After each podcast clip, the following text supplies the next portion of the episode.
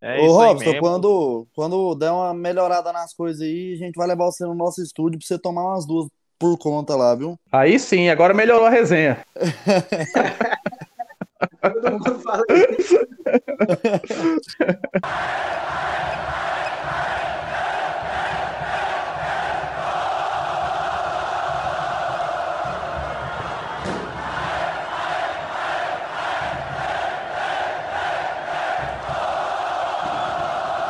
Salve, salve nação colorada! Está no ar o seu VilaCast, podcast dedicado 100% a você, torcedor do Tigrão. No episódio de hoje, trazemos para vocês Robson, nosso eterno capita, com duas passagens pelo Tigrão, está aqui conosco. Primeiramente, muito obrigado por nos receber, Robson, por ceder o seu tempo. Quando você chegou de Brasília, aqui em Goiânia, lá nos meados dos anos 2005, 2006, você acreditou que ia ter essa identificação com o Vila, é, que ia vestir tão bem a nossa camisa? Primeiramente, boa noite, é um prazer estar participando de vocês. Para mim é uma satisfação muito grande receber esse convite de vocês e de toda a nação colorada, né? Primeiramente, quando a gente veio para cá, é, era um período de um ano, né, no Atlético. Nem um ano não era, que naquela época o Atlético não tinha calendário de seis meses. Mas a partir do momento que a gente começou a ter os jogos contra a Vila, contra o outro time aqui da capital, é, eu sempre sonhei sim em, em jogar no Vila. Acho que os jogos que a gente fazia contra o Vila, aquela torcida que a gente vinha no, via no Serra Dourada, eu ainda até comentei com meu pai uma época, né? Eu falei, eu ainda vou vestir essa camisa e vou defender essa torcida. E graças a Deus esse sonho se realizou com muito sucesso. Bem, nação, perrengue no VilaCast, nosso apresentador teve um problema aí, mas já está mais que apresentado, nosso convidado de honra aqui, nosso eterno capitão Robson. E para cumprir essa tarefa, que nem o Cristian está falando, tem eu, menino das cornetas, Luiz, e também tem o Bruno e o Michel. E aí, Bruno, como estamos para esse episódio? Feliz demais, né, cara? Gravar com o ídolo 2015 que passou aqui pelo Vila. O acesso pra gente, o título. A gente se identificou muito com a torcida do Vila desde quando chegou, que falou aí que teve vontade de jogar pelo Vila desde quando pisou em Goiânia, quando jogou contra o Vila. Então é um dia feliz pra gente do VilaCast, tem a honra de gravar com esse monstro sagrado e pros nossos ouvintes que vão poder curtir essa resenha com a gente aqui. E você, Michel, como você está aí para esse episódio? Entrevistando os caras, um dos mais importantes da história de reconstrução do Vila. Desde aquele ano atrás, de 2014 e 2015, o Robson ajudando muito. Já tinha ajudado em 2013. Em 15 foi um ano fundamental na nossa reconstrução. É uma honra imensa, né? Eu imagino que você está sentindo aí também. Bom dia, boa tarde, boa noite. É, entrevistar o Robson hoje foi um dia que demorou até passar para para chegar nesse, momento, porque a gente tava bem nervoso. Por mais que, que a gente encontre o Robson, que ele, é, que ele é povão e tal, a gente encontra ele na rua, nas resenhas, no, nas peladas aí da, da torcida. Mas mesmo assim, para trocar uma ideia sobre futebol, a gente vai trocar hoje, a gente nunca. Acho que aqui ninguém nunca sentou para falar com ele, do, dos que aqui estão. Então, falar com um dos meus três, de um dos três maiores ídolos, é uma coisa sensacional. Tamo junto, Capita. Só agradeço as palavras de vocês aí, cara. É, ser chamado de ídolo é uma palavra muito forte, né? Eu sempre brinco. Ídolo é um cara que marca história, é um cara que, que deixa seu nome gravado no clube e pro torcedor. E para mim é uma satisfação muito grande. Você sai em Goiânia hoje, todo mundo te cumprimenta, todo mundo lembra o ano de 2013, lembro, eu lembro o ano de 2015, né? Eu até brinco, né? Eu acho que se eu tivesse chegado no Vila lá para 2010, pouco mais novo, com 28, 29 anos, eu acho que muita coisa poderia ter acontecido ainda. Mas assim, só de ver vocês aí, como tantos outros vilanovenses, me chamando de ídolo, que eu falo, ídolo é uma palavra muito forte, né? Então, é, pra gente ser chamado de ídolo é por uma coisa satisfatória que a gente fez. É, fico feliz em ter dado alegria para milhares de vilanovenses, para a maior torcida do Centro-Oeste, para a maior torcida do estado do, do Goiás. Não adianta discutir, a gente é a maior, a gente é a mais apaixonada e pronto e acabou. É. É, a gente, como o Robson disse aí, ídolo é uma palavra muito forte, né? Ídolo, a gente aqui do VilaCast bate muito na tecla que ídolo tem que conquistar. Além de honrar a camisa, ele tem que ter conquistas, tem que ter a fotinha lá no mural do clube. Isso é uma coisa que o Robson conseguiu. E logo depois que você parou de jogar bola, mano, te vendo aqui bancada, velho, sério, só aumentou mais ainda a consideração que a torcida já tinha imensa por você. É, mostrou sim que você não falava que torcia por causa que estava jogando. Você torcia porque era de coração mesmo. E sua abertura falando que lá quando você jogava no Atlético, lá no comecinho, é, o seu sonho já era jogar no Vila, é muito bacante. Então, só gratidão, até arrepio falar, porque eu que sou, comecei a torcer ali mesmo em 2008, é, vivi 2013 muito forte, 2015 também, então você é um dos caras fundamental aí para mim estar tá com esse amor por esse time, que sem dúvida nenhuma é, marav é o mais maravilhoso de torcer aqui no, no Centro-Oeste. essa situação de, de ir pra arquibancada, cara, era um sonho que eu tinha, sabe? Quando era moleque, assim, sempre via, via as, as, torcidas organizadas, os gritos de guerra, isso aí, isso aí mexe muito com a gente que tá lá dentro, né? E eu falava, quando eu parasse de jogar, eu ia pra um jogo na arquibancada para sentir a adrenalina que o torcedor sente. E ali eu vi várias, várias expressões, né? Inclusive aquele jogo do Juventude, que o Vila perdeu nos pênaltis da Copa do Brasil. Eu vi uma, uma senhora do meu lado, uma senhora mesmo, 50, quase 60 anos, quebrando o celular, e torcedor chorando quando ganhou do Goiás de 3 a 0. Então, assim, a gente vê várias expressões, sem cantar, assim, que a nossa torcida organizada com aqueles cânticos lá, né, empolga demais. E quando eu tava no gramado, eu ficava imaginando assim, cara, deve ser coisa de louco. Então, quando eu parar, eu vou lá. E eu, quando eu parei, eu fui várias vezes. É uma sensação única, assim, cara, que a gente vê várias expressões de torcedor quando o time perde, quando ganha, quando erra um gol, quando faz. É uma coisa muito legal. E o que me arrepia mais é aquela coreografia, né? É uma coisa que eu sonhava. Eu falava, se eu não fosse jogador, eu queria ser puxador de torcida na, na minha infância. Mas graças a Deus eu virei jogador. Aqui é papo de torcedor, mais do que ninguém o Robson conhece, sabe como é que é essa resenha de torcida, tanto dentro do estádio como fora também. É um cara que tá muito envolvido com a gente, igual o Luiz falou, é o cara que a gente vê na arquibancada. E quando você tira o ídolo ali do campo e traz esse cara para arquibancada, você fala, cara, é possível o cara sair de lá de dentro do campo, honrar a camisa lá dentro e continuar mostrando respeito, carinho, admiração fora do, do gramado também. Então, para a gente é muito bom. Mas trazendo tudo que você viveu ali nos anos, principalmente 2013, 2015, que foram anos onde o Vila estava na Série C e precisava voltar para a Série B, pelo tamanho da nossa camisa, que a camisa do Vila pesa na Série C, é um time de no mínimo Série B para se planejar para ir para a Série A. Qual que foi assim o, o momento mais difícil? 2013 ou 2015? Qual, qual que era o grupo assim que você identificou e falou, cara, esse grupo aqui vai subir, ou esse aqui a gente vai ter que correr mais? Ah, primeiramente, 2013, eu tinha acabado de, de voltar para o Atlético, eu tinha ficado uns quatro anos de empréstimo e tinha voltado para cumprir meu último ano de contrato com o Atlético. E a gente tinha perdido uma final é, aqui do estadual e logo em seguida surgiu a oportunidade de eu vir para o Vila. E o Vila já tinha aquela fama, né, de não pagar, aquela situação toda. E na época eu lembro que o Wesley estava lá e o Wesley liguei para o Wesley, o Wesley falou: Robson, a situação aqui tá difícil, tá complicada. E na época eu tinha surgiu outras oportunidades e tal. E eu conversei com a diretoria é, do Atlético Atlético, conversei com a diretoria do Vila, eles se comprometeram a honrar todos os compromissos, não só comigo, mas com todos os jogadores. E quando eu cheguei, teve uma reformulação muito grande, foi mandado embora se eu não me engano, de 10 a 12 jogadores, né? Jogadores que estavam quebrando muita noite, o clube não estava tendo resultado e teve uma reformulação grande. E assim, foi um ano complicado, mas foi um ano muito mais fácil do que 2015. 2015 por quê? 2015, como vocês citaram aí no começo, o Vila tinha acabado de vir de dois rebaixamentos. Um do Goiano, aonde nunca pode se passar pelo pela instituição Vila Nova que caiu para uma Série B de Goiano e a Série C, e da Série B para a Série C, né? E tinha acontecido o caso do meu DOP em 2014, e assim, foi tanto uma reconstrução para mim, como pro, pro Vila Nova. Então, acho que o ano de 2015 foi bastante é, com dificuldade. Eu lembro que a gente recebia nota de dois reais, é, nota de cinco reais no pagamento, mas a gente nunca deixou. O presidente, na época era o Guto, juntamente com o atual presidente, hoje o Hugo, honraram com todos os seus compromissos. E assim, o torcedor aquele ano foi fundamental, porque jogos da Série B, a gente tava botando. Série B de Goiânia, a gente tava botando 10, 12 mil pessoas. Eu lembro que teve um desafio, eu acho que no, no sábado ou foi no domingo que a gente jogou, não lembro. Teve o clássico Atlético e o outro time aqui da capital, que eu não gosto de ficar citando o nome, porque eu não gosto mesmo. Então, assim, é, eles botaram acho que 3, 4 mil no estádio. Eu falei, nós e o Goiânia vai botar de 10 a 12 mil no estádio. E quando foi na, na, o jogo que a gente ganhou e foi campeão da Série B do Goiânia, deu 12 mil, quase 13 mil pessoas. Então, assim, cara, é indiscutível que o, aquele ano foi um ano mágico. 2013, 2015, é, foi dois anos maravilhosos, mas o de 2015, por se tratar de toda, de toda a comoção que teve o torcedor vilanovense, os jogadores, diretoria, todo mundo se unindo mesmo. Porque o Vila, eu vi esses dias uma frase, né? O outro time aí tá começando a passar dificuldade. E se ele chegar numa situação do Vila, ele não sai, não. Porque lá eles não vão dar conta de encher estádio, muita gente vai sumir, porque é aquele, aquele negócio, né? Quando você vive aqui em cima e você vai lá embaixo, você não tem estabilidade para para se, se comportar lá, para aturar essa situação. E nós não, nós estamos vivendo só lá embaixo. E quando a gente chegar, vai ser para ficar. Então, o ano de 2015 para mim é maravilhoso, é inesquecível. Cada hora, cada dia eu lembro daquele ano, um grupo maravilhoso, jogadores comprometidos. Eu, Frontini, Gustavo Bastos, Vitor. Até o Vitor, que era louco, moço, nesse ano ele, ele se comprometeu a, a se doar um pouco mais, né? Então, assim, e sem contar vocês na arquibancada, né, cara? Aquele jogo da portuguesa que ali eu vi a derrota, a gente perdendo aquele jogo, a portuguesa melhor no jogo e vocês cantando, cantando. A gente achou um gol e depois fomos para São Paulo e conseguimos a vitória. Então, assim, é foi um conjunto muito bom. O, ano de 2015 não vai, não vai sair tão cedo da minha memória. Falando de, de 2015, Robson, vamos falar de, de bastidores. Deve estar bem fresco na sua memória aí. Como é que era o, o, o elenco naquele ano? A, a União?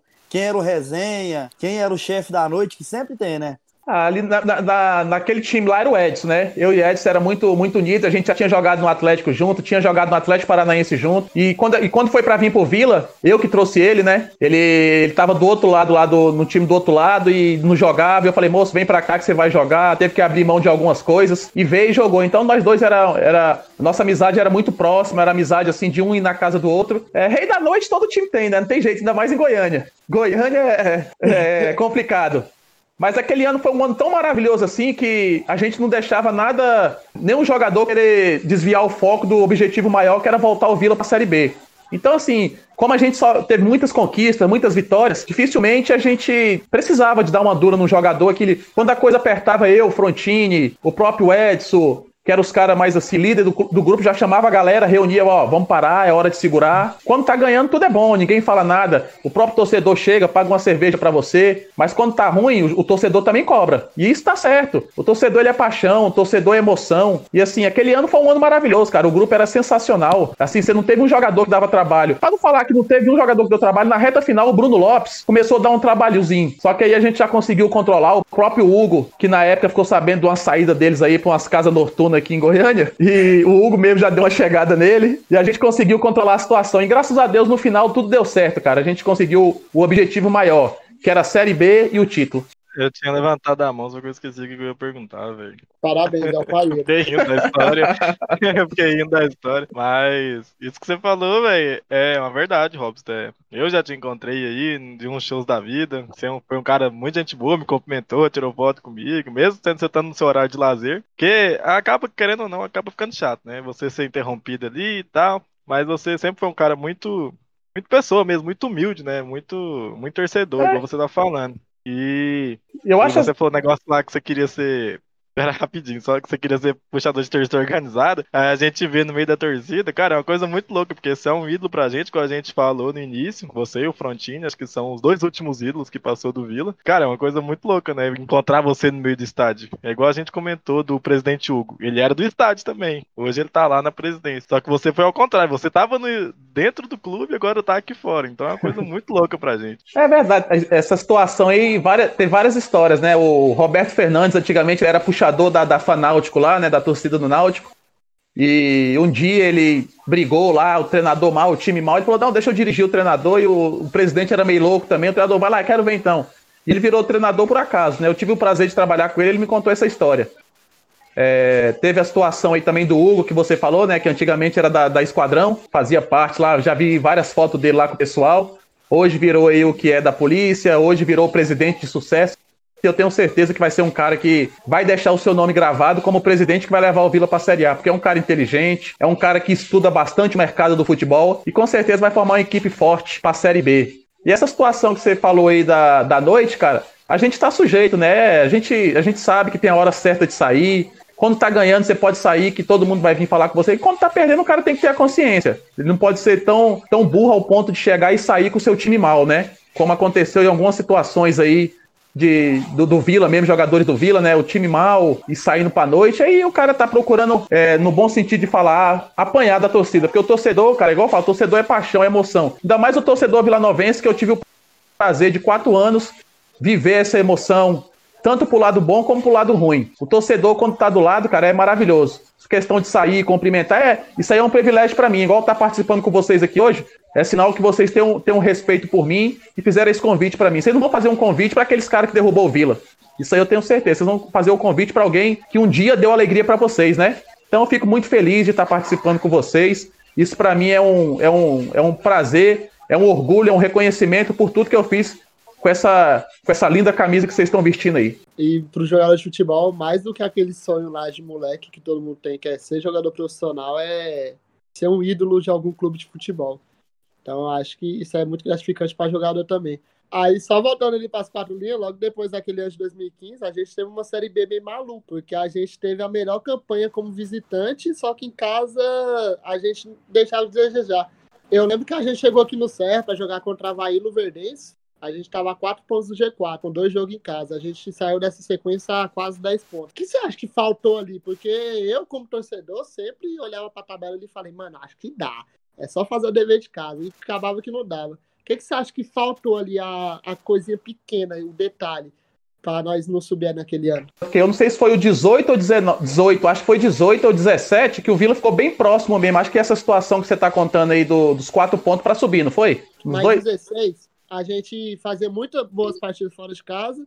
E em casa empatava, perdia, entendeu? Por isso Era que eu quero saber então, que assim, deu certo no Serra. Às vezes um acesso de confiança, né? você vai pegar uma equipe igual a Luverdense, você jogando aqui no Serra, todo mundo já conta com os três pontos, né? E às vezes o jogador, a gente, né, no caso, vou, vou me incluir nessa, a gente vai com muito excesso de confiança, aquela situação de jogo fácil. Acho que eu lembro desse jogo aí que você tá falando. A Luverdense brigava por, pra não cair. Não sei se foi empate ou, ou perdeu, né? Uma coisa assim. Foi 0x0, foi 0x0. 0 a 0 isso mesmo. Então, às vezes é o excesso de confiança, é, às vezes, assim, o, o, torcedor inibe muito jogador. Inibe no sentido de que, que tem jogador que não está acostumado a jogar do lado do seu torcedor, não está acostumado com, com a pressão de jogar no Vila Nova da vida, que é um, um, time de massa, que é o time do povo, que é um time que tem cobrança todo dia. Né? Qualquer um que chega e joga no Vila hoje, que veste essa camisa e pega um Serra. Com... Quantas eliminações a gente vê aqui dentro do Serra? Aquela do Juventude estava na arquibancada. Pô, não pode, 40, 30 mil pessoas, 28 mil, uma coisa assim. É, o, torcedor, o torcedor, ele tem, gente, o jogador tem que trazer o torcedor pro seu lado. E às vezes o excesso de confiança, o medo de encarar o seu torcedor. Às vezes o jogador erra aquele primeiro passe, que é aquela. É igual a gente comenta no futebol. Para você fazer uma partida boa, a primeira bola que você pegar, você tem que ser um passe perfeito, porque aí você ganha confiança. Se você errar, o torcedor pega no seu pé. Então, são vários fatores, né? Eu acho que nessa época eu lembro muito, acho que excesso de confiança nesse ano aí foi o, o, que pecou. Porque você vai fora de casa, você busca uma vitória, como buscou contra o Vasco lá em São Januário.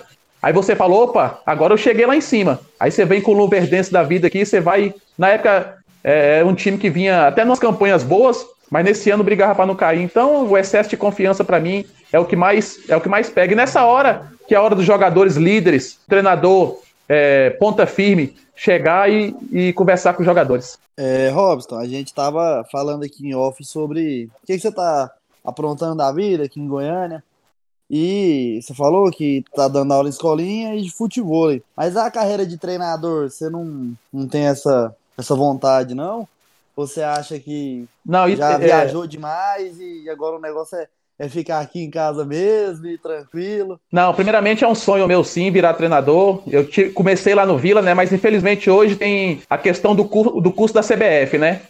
É, hoje, assim, é obrigatório você ter esse curso, até para os clubes te contratar, eles já. Primeira coisa que eles perguntam, e aí, tem um curso da CBF? Porque praticamente é obrigatório hoje, né? Aí o que que acontece? Vou fazer esse curso, pretendo fazer o curso no final do ano, para o começo do ano que vem. Essa pandemia atrapalhou um pouco.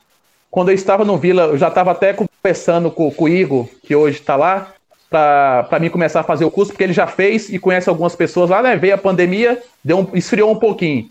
Hoje, atualmente em Goiânia, eu trabalho com, com escolinha, dou aula de futebol e condicionamento físico. Esse, essas três opções que eu estou tendo em Goiânia hoje, né? Mas eu pretendo voltar assim, quero seguir a carreira de treinador. É, vou fazer 40 anos agora no final do ano, acho que é a hora de eu começar. Já conversei com vários treinadores que eu trabalhei, né? Me der, abriram as portas para mim poder estar tá fazendo estágio.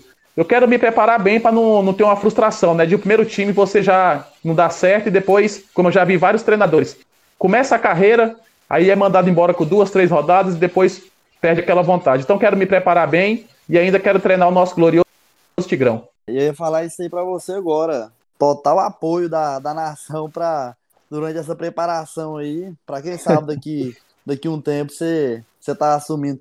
Porque, cara, você, o principal você tem, que, que é a liderança, que é o controle do grupo e tal. Porque eu vejo muita gente falando, ah, quando o ex-jogador se torna treinador, ele é muito bravo, ele se sente porque ele já jogou e tal. Falo, cara, o cara é treinador, ele não é candidato a vereador e tem que agradar todo mundo, não. Ele tem que entregar resultado e. Isso é verdade. E, tem que entregar resultado e um futebol bem praticado, né? Porque ser treinador a qualquer custo também, vamos e convenhamos que, que a gente tá ficando defasado isso aí. Mas a gente dá total. Até porque apoio. depois. Com certeza, meu sonho é esse. Até porque depois que você vira treinador, isso, isso aí que você contou é mais pura verdade.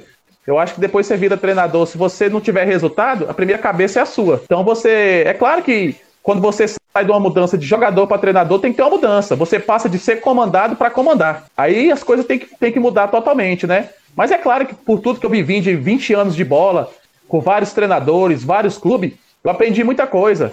Já vi treinador enjoado, já vi treinador gente boa, já vi treinador traíra, já vi treinador querer ser mais do que o jogador, querer aparecer mais do que jogador. O último que eu, que eu trabalhei, que eu saí do Vila, foi por causa dele, era o Guilherme. Isso eu nunca escondi ninguém, né? Foi um treinador que queria ser mais do que o jogador. É um ex-jogador que, que, achava que ainda estava jogando. Então ele queria ser mais do que os jogadores. E, hoje a gente tem que. O protagonista é do jogador, na, na, posição dos 11 ali. Porque é ele que vai fazer você sorrir, é ele que vai fazer você chorar. Então quem tem que protagonista é os jogadores. Igual você falou, e o Christian caiu de novo, galera, não, não liguem para isso. Mas, igual você falou, Robson, é que a gente é torcedor, a gente bate mesmo. Mas eu, pelo menos, eu não me lembro de criticar o nome Robson. Eu não me lembro, não sei se os meninos já criticaram alguma vez no estádio Nunca. aí, vendo você jogar pelo Vila. Não é puxando saco, tá? Antes que vem comentário e fala, ah, você tá puxando saco só porque ele tá aí. Critiquei não, não antes é de 2013. Antes de 2013 eu criticava. Depois é, 2013, quando tava no rival, no rival, quando tava no rival a gente criticava, mas quando veio pro Vila, critiquei o Robson, é, achei uma linda do clube te apoiar quando você ficou o, seu, o tempo parado, que vocês fizeram um acordo, se não me engano, mas você continuou no Vila. É uma coisa que acho que fez você pegar mais carinho pelo Vila, foi isso, é, de você continuar no Vila com o tempo parado e tal. É, mas antes de responder, a gente está com arte nova aqui no canal, Alan Designer, que é nosso designer, a gente vai deixar na descrição.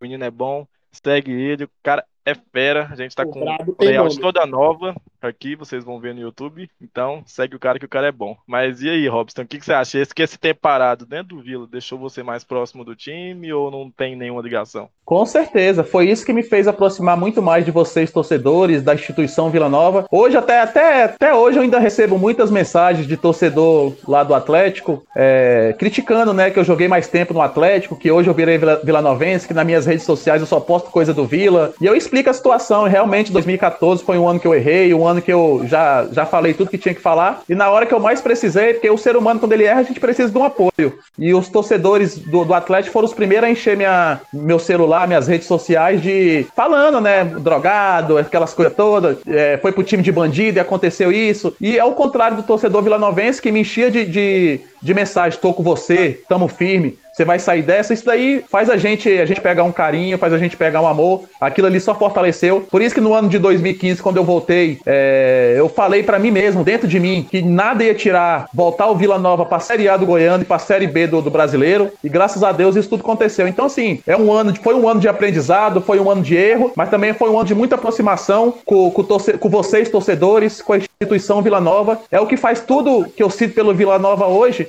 foi tudo que aconteceu no passado. É claro que eu tenho um carinho muito grande também pelo Atlético, que o Atlético foi um clube também que, quando eu vim de Brasília, abriu as portas, me, proje me projetou é, pro futebol brasileiro, né? Tenho, tenho muito carinho por lá. Mas assim, igual todo mundo fala, ah, mas você virou vilanovense? E falo na cara, virei porque o torcedor soube me apoiar e soube me respeitar. E hoje eu sou um vilanovense declarado. Você citou essa questão. É, é arrepia, né? Ouvir essas palavras. É, você citou essa questão do, da torcida do Atlético que encheu o saco.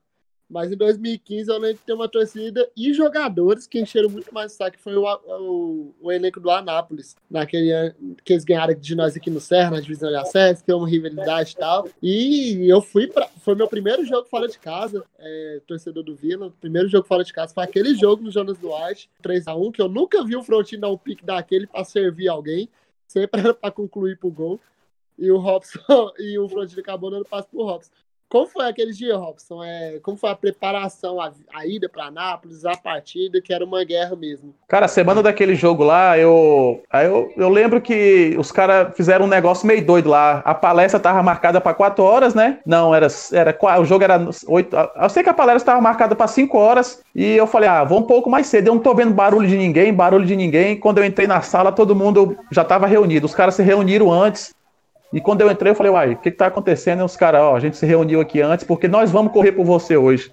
Tudo que fizeram com você aqui no Serra, a gente vai, vai, vai, vai dar o troco neles lá dentro de campo. Por você, porque você é um cara assim, cara que ali já mexeu comigo. E a gente, na ida do Obra pro, pro Jonas Duarte, cara, todo, você via que no rosto de todo mundo, o semblante, que era um rosto que nada ia dar errado naquele dia. E eu lembro quando foi ter o hino nacional, o tal do Ian lá, Irã, uma coisa assim, foi apertar a mão do Frontini, o Frontini já meteu, foi a mão nos peitos dele. E ali já começou um tumulto, eu já fui para cima do cara antes do jogo mesmo. Então ali, é, é, por isso que eu falo que aquele, aquele grupo era maravilhoso, que um comprava a briga do outro. E quando pensa que não, a gente já começou o jogo e aquela adrenalina do jogo, como você falou, você vê o Frontini dando um pique daquele, era todo mundo correndo ali por, por mim. E aquilo ali só, só deu mais vontade da gente ganhar aquele jogo daquele dia. Robson, falando. Um minutinho, vocês estão vendo o Robson ainda? Porque aqui pra mim tá preto a tela. Tá preto dele. também. Que, mano, o Vila Cash é isso aqui, é, é perrengue. Quem vê o trem bonitinho aí Vila no, Cash no é Twitter, Vila. nos trem. Robson, você falou que no ano de 2016 teve problemas pessoais e tal. Você sempre. Você nunca escondeu, né? Porque você sempre foi assim, bem verdadeiro. Só que queria que você falasse um pouco do, do seu final de carreira ali. A gente tava conversando em off, você falou das lesões, atrapalhando bastante. No ano de 2015, no, no final já da temporada, quando tava chegando na fase decisiva, tinha aquele burburinho na torcida. Ah, o Robson tá, tá dando uma sentida na, na temporada, que tá tendo muito jogo e ele tá, tá com um físico mais avançado, né? Por conta da idade já. Estava com 30 e alguma coisa já. É, naquele ano de 2015, no início de 16, você já estava sentindo que estava chegando a hora de, de pendurar chuteiras? Ou você foi pego de surpresa quando teve os problemas das, seguintes lesões? Não, eu já, já tava me preparando para parar no ano de 2017, 2018 por aí. Por quê? Eu tenho três cirurgias no joelho são três cirurgias bastante delicadas, né? Eu fiz uma cirurgia onde eu tive lesão de menisco cruzado, menisco lateral, a cartilagem do meu joelho, né? Então, assim, foi desgastando com o tempo. Eu fiz uma cirurgia, o médico fez errado, logo em seguida fiz outra, e quando eu fiz a outra, que eu voltei a jogar, no primeiro jogo, eu machuquei de novo e fiquei. Resumindo tudo, eu fiquei quatro anos sem jogar, né? E a última cirurgia que eu fiz, eu tive que tirar o, o tendão do, do- do joelho direito para botar no, no- no joelho esquerdo. Isso vai gerando, vai gerando um desgaste. Você começa a treinar todo dia, você começa a pegar campo ruim, é, mui- muitos jogos, né? E é claro que o corpo vai sentindo. Um- uma carreira que eu podia estar aí. O Frontini da minha idade, 39 anos. É claro que eu não ia ser hipócrita de, chegar a um ponto de também saber que eu não estava dando conta mais para ficar recebendo críticas, né? Então, assim, eu acho que até 2017 eu conseguia jogar ainda um futebol de alto nível, que depois que eu saí do Vila, eu fui pro Cuiabá, consegui tirar o Cuiabá de uma situação ruim lá no ano que, que para cair para a Série D. Eu cheguei lá, eles de oito jogos a gente tinha que ganhar, de nove jogos tinha que ganhar oito. A gente ganhou sete, empatou dois e tiramos o Cuiabá da, da, da, da, da Série D. É, jogamos a Sul-Americana, onde a gente é, ganhou do, da Chapecoense em Cuiabá, depois perdemos lá em Santa Catarina é, por detalhes. Foi até o ano que aconteceu a situação do, do avião da Chapecoense, né? Então, assim, eu sentia também que o corpo já estava um pouco desgastado, e até porque o futebol hoje, vocês são torcedores inteligentes, vocês vão concordar comigo. O futebol brasileiro hoje acabou. Aquele jogador craque, o técnico, o jogador que dá uma caneta, que dá um chapéu, que tinha antigamente. Hoje, é, é- é os, os pontos ali, os extremos que chama hoje. Ele tem que acompanhar o lateral até o gol dele, depois ele tem que atacar. O- Os volantes tem que atacar, tem que marcar, os meias a mesma coisa. Então, assim, o futebol acabou a graça. Você vê o futebol, todo mundo jogando por uma bola. É, assim, aque- aqueles craques nossos não tem mais hoje. Então, assim, eu sentia que naquele momento não dava mais pra mim, porque eu não ia aguentar esse batidão, ainda mais num, num, num clima que a gente joga aqui, que é bastante calor. Os nossos estádios aqui, que geralmente que é o, o, o mais, o, o maior, era, era o mais que, que disputava mais partidas, que era o Serra Dourada na época, um estádio daquele tamanho, né? Então eu também senti, eu acho, eu acho que eu fiz a coisa certa de ter parado na hora errada, na hora certa, quer dizer. E assim, a gente sente falta, né? Sente falta, é duro, foram 20 anos de carreira, é, onde foi dedicação total pelos clubes que eu passei. Mas infelizmente uma hora passa e fica só a lembrança e o reconhecimento aí, igual vocês estão tendo por mim. Só pra finalizar aqui, é, essa questão do, do, de parar na hora certa aí, acho que a gente acha que você acertou bastante, porque você saiu do, do Vila como um grande ídolo, porque você escolheu a hora certa de sair mesmo. Ah, teve problema de controvérsia e tal, mas foi na hora certa. Às vezes você participa de outras campanhas e tal, e as coisas não, não continuassem acontecendo do jeito que, que foram, a gente não ia ter essa tamanha idolatria, né? Então você. E, e falando sobre também sobre o treinador que coloca o lateral para marcar o ponto para marcar o lateral, quando você for o treinador, não faz isso não, Robson, tá chato demais, cara. Nossa. Você pode ter certeza que eu vou brigar com muito dirigente, viu? Porque eu vou jogar da minha forma e vou querer jogador de qualidade. Parabéns. E Deus me livre, né, Michel? O Robson tá com esse Val, com esse Val da vida aí no comando técnico do Vila. Vai, Christian, sua pergunta. E era, era essa a questão. o- Era essa a questão. Ele ia acabar com esse da carreira fora do estado, né? Tipo, saiu, foi pro Cuiabá e tal. A gente, observando ali a sua carreira, você teve experiência no Atlético Paranaense, no próprio Ceará, acho que no Vitória também, chegou a passar por lá. Como é que foi, assim, sair aqui do estado, onde você já tinha um certo nome, né? A gente via muita figura do Robson ali, como um atleta ali de, pô, de muita qualidade, um volante que dava muito jogo, tinha muita saída de bola. Como que foi sair do estado aqui e ir para um futebol onde uma cobrança é diferente, por exemplo, pegar um Atlético Paranaense, com a estrutura que tem, ir para um Ceará também, como que foi jogar fora aqui do estado? Primeiramente, é uma experiência muito boa, né? É um sonho, assim, que eu acho que, que todo mundo que vira jogador ele quer estar sempre crescendo na sua carreira, né? É, quando eu saí, a minha primeira saída aqui do estado de Goiás foi para o Atlético Paranaense. O jogador que chega no CT do Atlético Paranaense hoje, ele, ele fica encantado, né? Pa é, parece que você está chegando num CT da Europa, uma estrutura fenomenal, uma estrutura que aonde qualquer jogador não pode reclamar de nada, ele tem que chegar e só trabalha. É, logo depois eu fui para o esporte, logo depois eu fui para Vitória, fui para o Ceará, tive a oportunidade de jogar no Botafogo, fui pro Cuiabá, retornei pro Gama, onde eu comecei, depois fui pro Botafogo da Paraíba, então assim, foram sempre experiências novas, né? É, mas nada igual a que eu vivi aqui no estado de Goiás, porque foi um dos lugares que eu tive a maior glória. Dessa saída minha todinha, aí o único lugar assim que eu tive uma, uma conquista foi no esporte, onde a gente subiu da Série B para a Série A, inclusive contra o Vila, né? O Vila já, já estava rebaixado quando a gente veio jogar com o Vila aqui em 2012, 2011, um jogo no Serra Dourada onde o Vila botou uma garotada. Então, assim, uma experiência muito grande, um aprendizado, né, cara? Você conhece vários jogadores, você anda, você conhece novas estruturas, né? Mas igual, não porque eu tô aqui com vocês, estou aqui nada igual a que eu vivi, tanto no Atlético como aqui no Vila. E aí, e muito mais aqui no Vila pelo carinho, o aprecio que vocês têm por mim. Você chegar no Serra Dourada, aquelas festas que fazia com ônibus, aquele tanto de luz, é, a gente chegando no estádio, você vendo no Serra Dourada, você tá no vestiário aquecendo, aquela arquibancada tremendo, a torcida cantando, cara. É uma coisa assim que, que é inexplicável. É tudo que a gente sonhou quando era moleque, a gente tem, um, tem a gratidão de ter realizado tudo na, na nossa vida. Você é recém-aposentado, né? Recém-aposentado, uma saudade do caramba, imagino. Não, saudade é grande, né? Não tem forma. Você jogar 20 anos é um futebol profissional, você ter aquela rotina de acordar todo dia, todo dia cedo, viagem, concentração. Querendo que. Hoje, pra te falar a verdade, eu não sinto muita falta, né? Que já se passaram três anos, tá indo pra quatro. Mas o primeiro e o segundo ano foi bastante complicado. Mas a gente sabia, eu já tava me preparando porque a gente sabia que qualquer hora esse momento ia chegar. Carreira curta, né? Carreira de jogador é uma carreira que ela não é tão grande assim, porque o cara começa lá. Beleza, Verdade. ele faz a base ali, já começa com 10, beleza, mas ele vai começar a jogar profissionalmente mesmo com 16 para 18 anos. Aí vai até. Você foi até. Você tá com. Vai fazer 40 até, até uns 37. É, 38?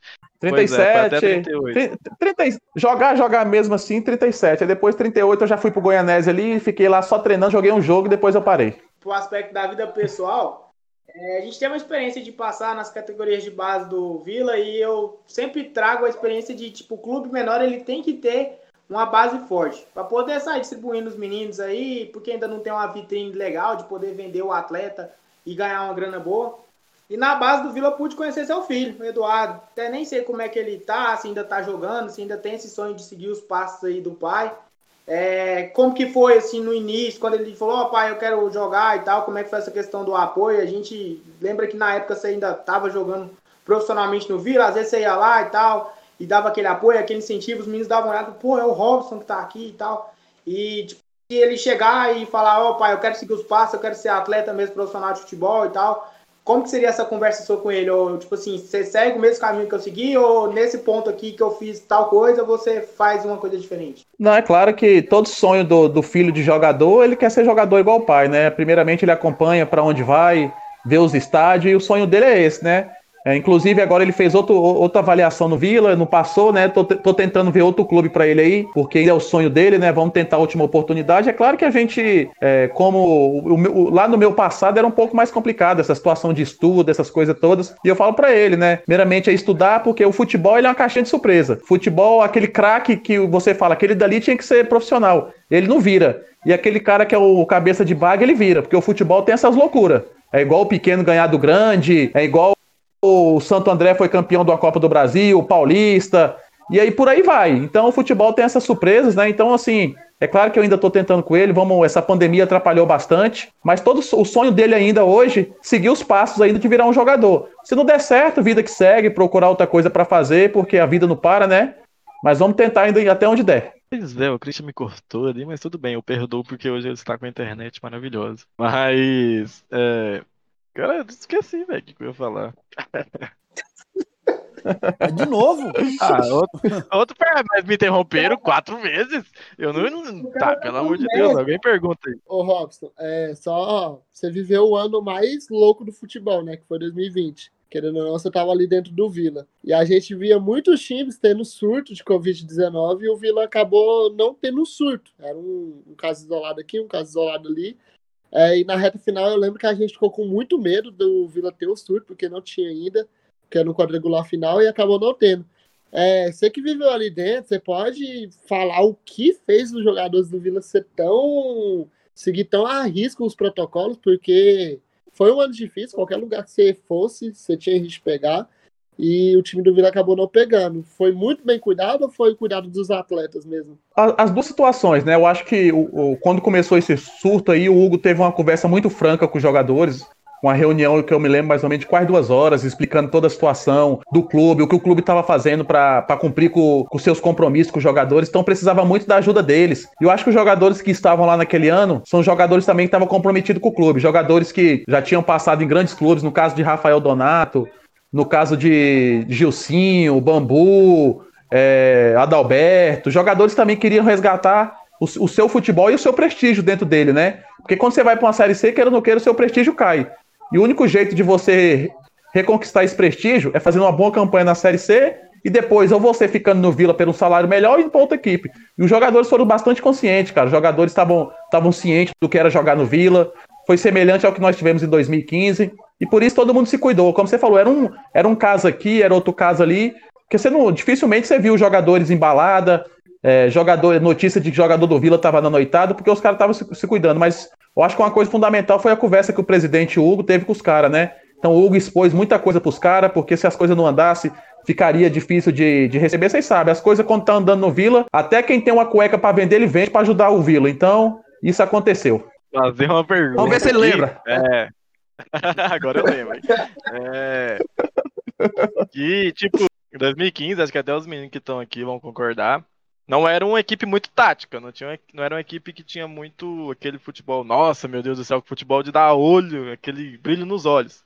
Mas foi uma equipe que sempre brigou muito, que também, né, pelo zagueiro chamar Vitor Louco, você espera uma, uma, equipe brigadora, né? Mas. uma voadora. É, uma voadora, sempre.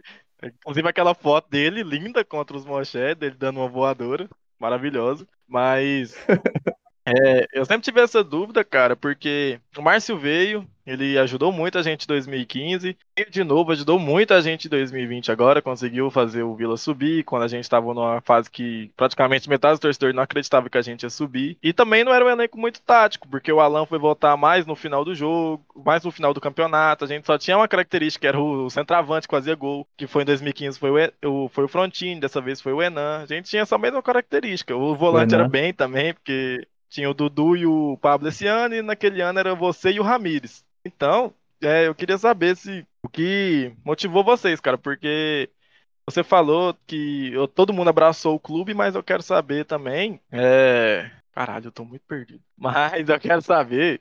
É emocionado de conversar com o Rob, vocês têm que entender. Vocês têm que entender de mim, cara. Vocês têm que entender. mas eu quero. Ó, agora vai.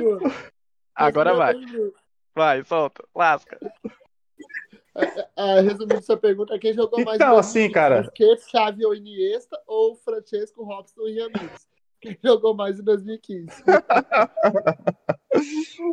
Eu, Francesco e Ramires. Da onde, da onde veio aquela motivação toda, cara? Porque não tinha uma qualidade técnica tão grande, mas você não via faltar raça em campo, entendeu? Mesmo com o Vila fudido, igual é a gente estava é o... em 2015 e em 2020.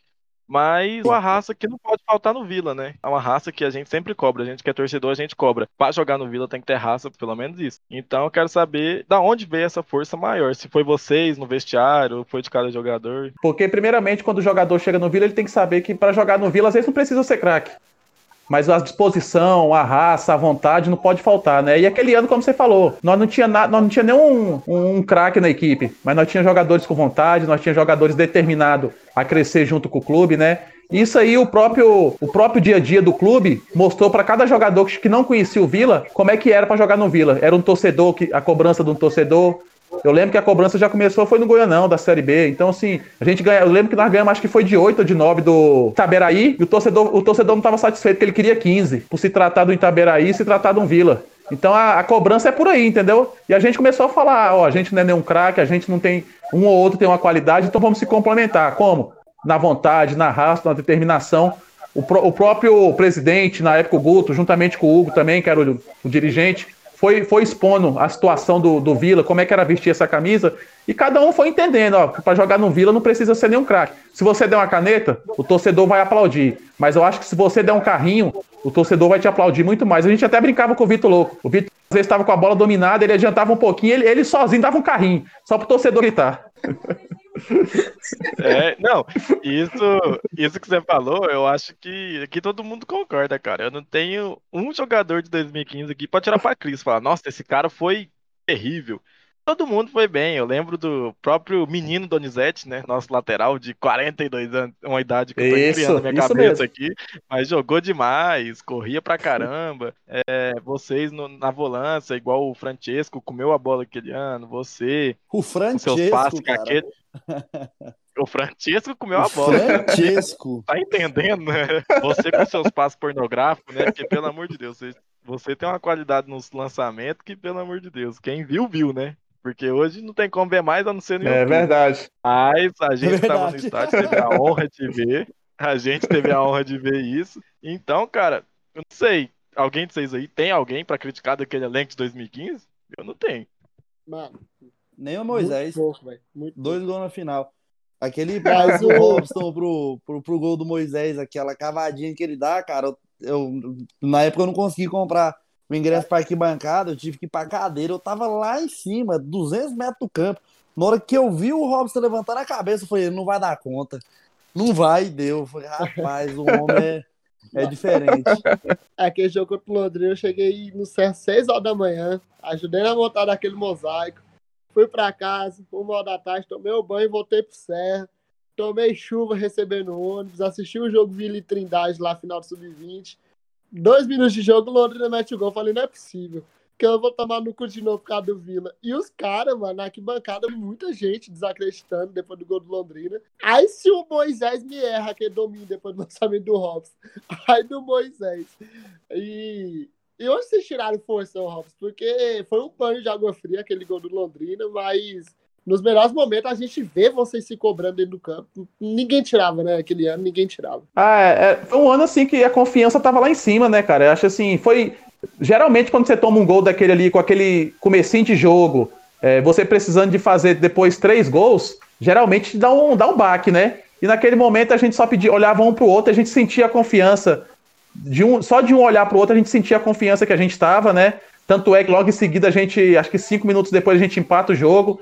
Dez minutos depois a gente vira, né? E ficamos ali por um gol. A, gente precisava de um para levar para os pênaltis. E a gente foi vira, vira, é, terminou o tempo, a gente precisando de mais um gol para ser campeão.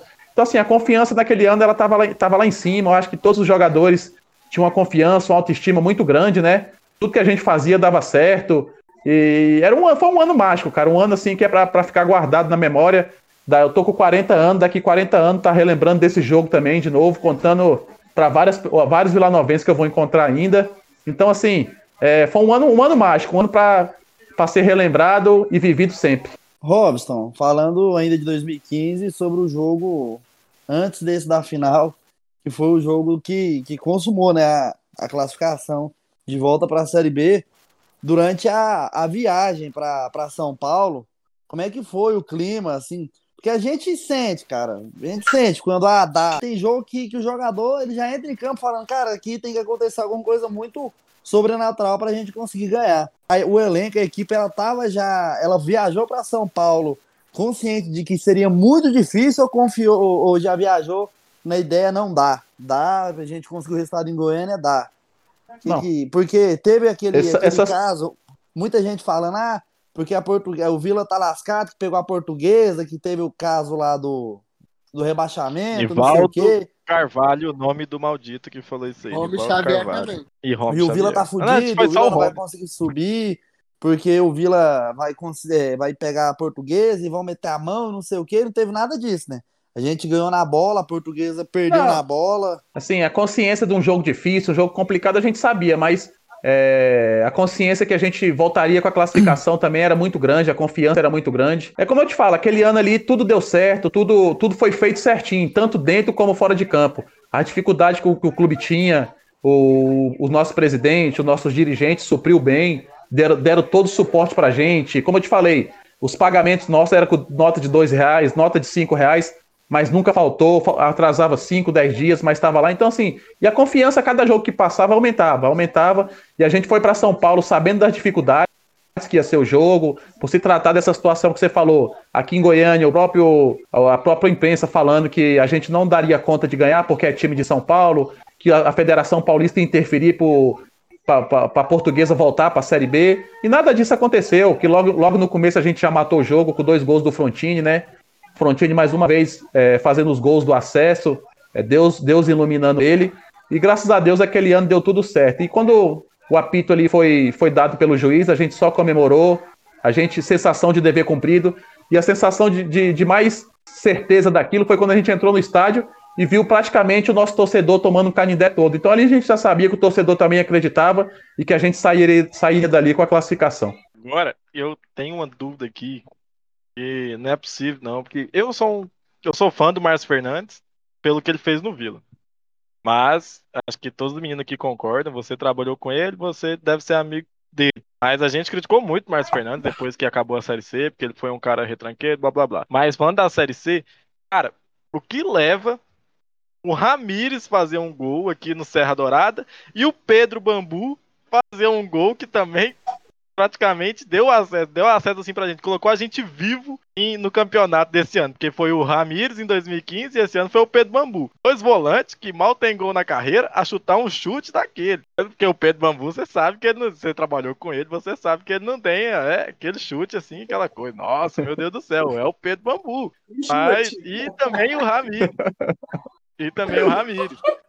Como, velho? Eu não entendo. Eu acho que o Márcio Fernandes, falando muito bem da pessoa dele, mas acho que ele tem um, alguma coisinha ali com o Vila na Série C. Porque é o, o trabalho dele é destinado no Vila na Série C. Porque esses dois anos foi muito inexplicável. Esperar que nunca mais precise dele, né? Na Série C. Amém. Que seja uma Série A. Amém. Mas é, é semelhanças boas, né? Igual teve o, o. Igual você falou, né? O Ramires fazendo gol, Pedro Bambu fazendo gol, é, Frontini fazendo gol, Enan fazendo gol. Então são, são semelhanças boas que. Mas eu espero que agora, como torcedor, a gente não possa, não, não possa passar mais. Possa passar só na Série A. A conversa tá boa, a resenha tá bacana demais. Só que, pô, chega esse momento que a gente tem que encerrar, infelizmente. O episódio já tá imenso, a gente até prometeu que ia liberar o Hobbs hoje depois das nove, já tá bem mais depois disso, né?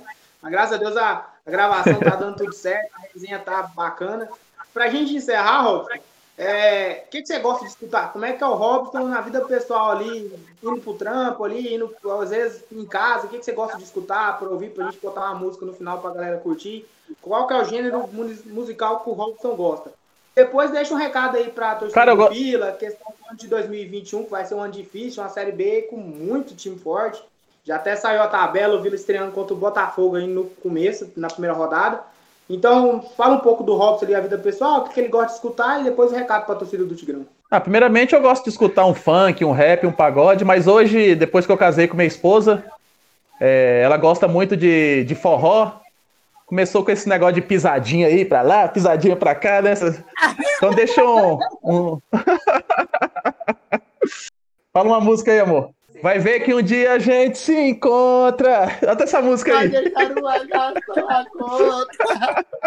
Maravilhoso, maravilhoso, maravilhoso. Vê que um dia a gente se encontra Vai deixar uma casa tomar conta Vai ver que só não era nossa hora Minha menina, eu te peço, então volta Vai ver que um dia a gente se encontra Vai deixar uma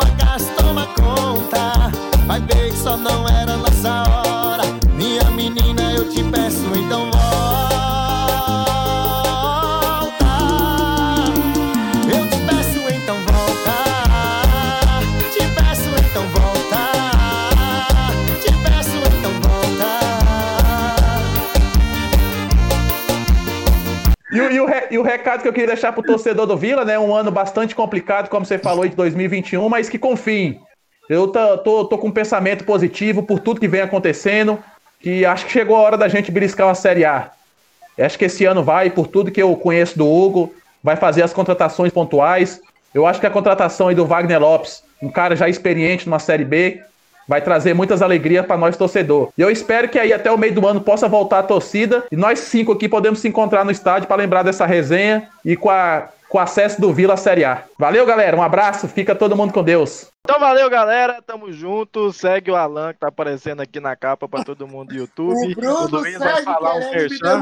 O Luiz vai falar os merchan agora, então tamo junto. Eu tô lembrando do Alan aqui porque o moleque é top pra caralho. Eu falei no meio, mas o áudio não capturou no OBS porque eu tava mutado, então não vai aparecer no YouTube. Mas agora eu tô falando, segue o Alan porque o cara é foda, fez todos os nossos banners, é o nosso novo designer e o cara é brabo. O Alan é um cara que fez isso acontecer. Se você está vendo Enan, é, Robson com imagem, Adalberto com imagem, o Alan que fez isso acontecer. Então o VilaCast tende a crescer com esse novo design que faz o banner para nós. Se você está vendo o YouTube bonitinho, é graças a ele. Então dá aquela moral e dá um biscoitinho para nós lá também, né? Nas redes sociais. Tá passando da hora.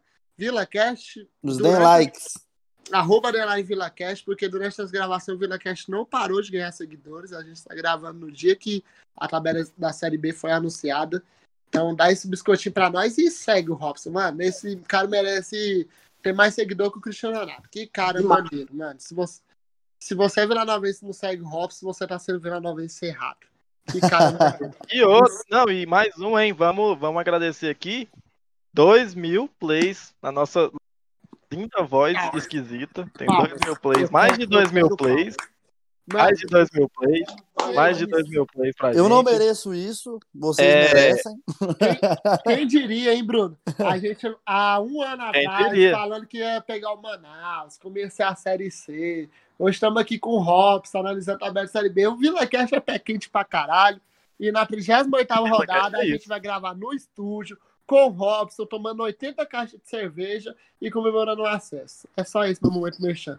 Brilha, Amém. Pra encerrar. Não, deixa eu só falar mais alguma coisa que só pra falar que tem que agradecer também as pessoas do bastidores, que é o Alan, que é a Ana Lívia, que toda vez que a gente vai fazer um bate-papo aqui com a galera, ela dá uma puta pauta pra gente, pra gente conhecer mais o jogador. O Christian também estuda pra caramba o cara, porque ele é nosso âncora, então ele dá uma estudada no jogador. Hoje ele não pôde participar muito, graças à internet.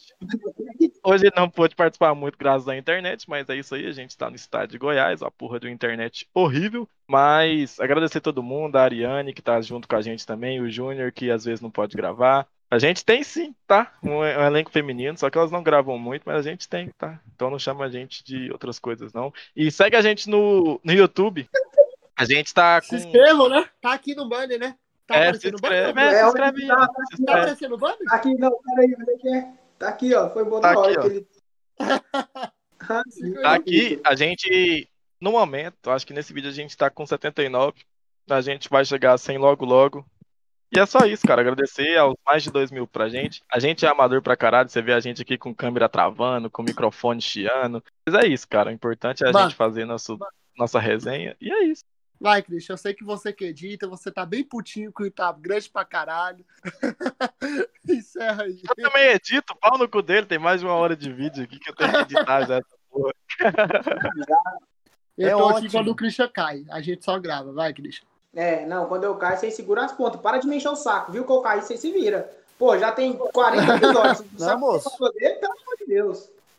É, é isso aí, galera. Voltamos numa próxima oportunidade. Assim como a gente prometeu, o VilaCast não parou nesse período de ato do futebol aqui no estado de Goiás. Então a gente tem muita novidade ainda para vocês.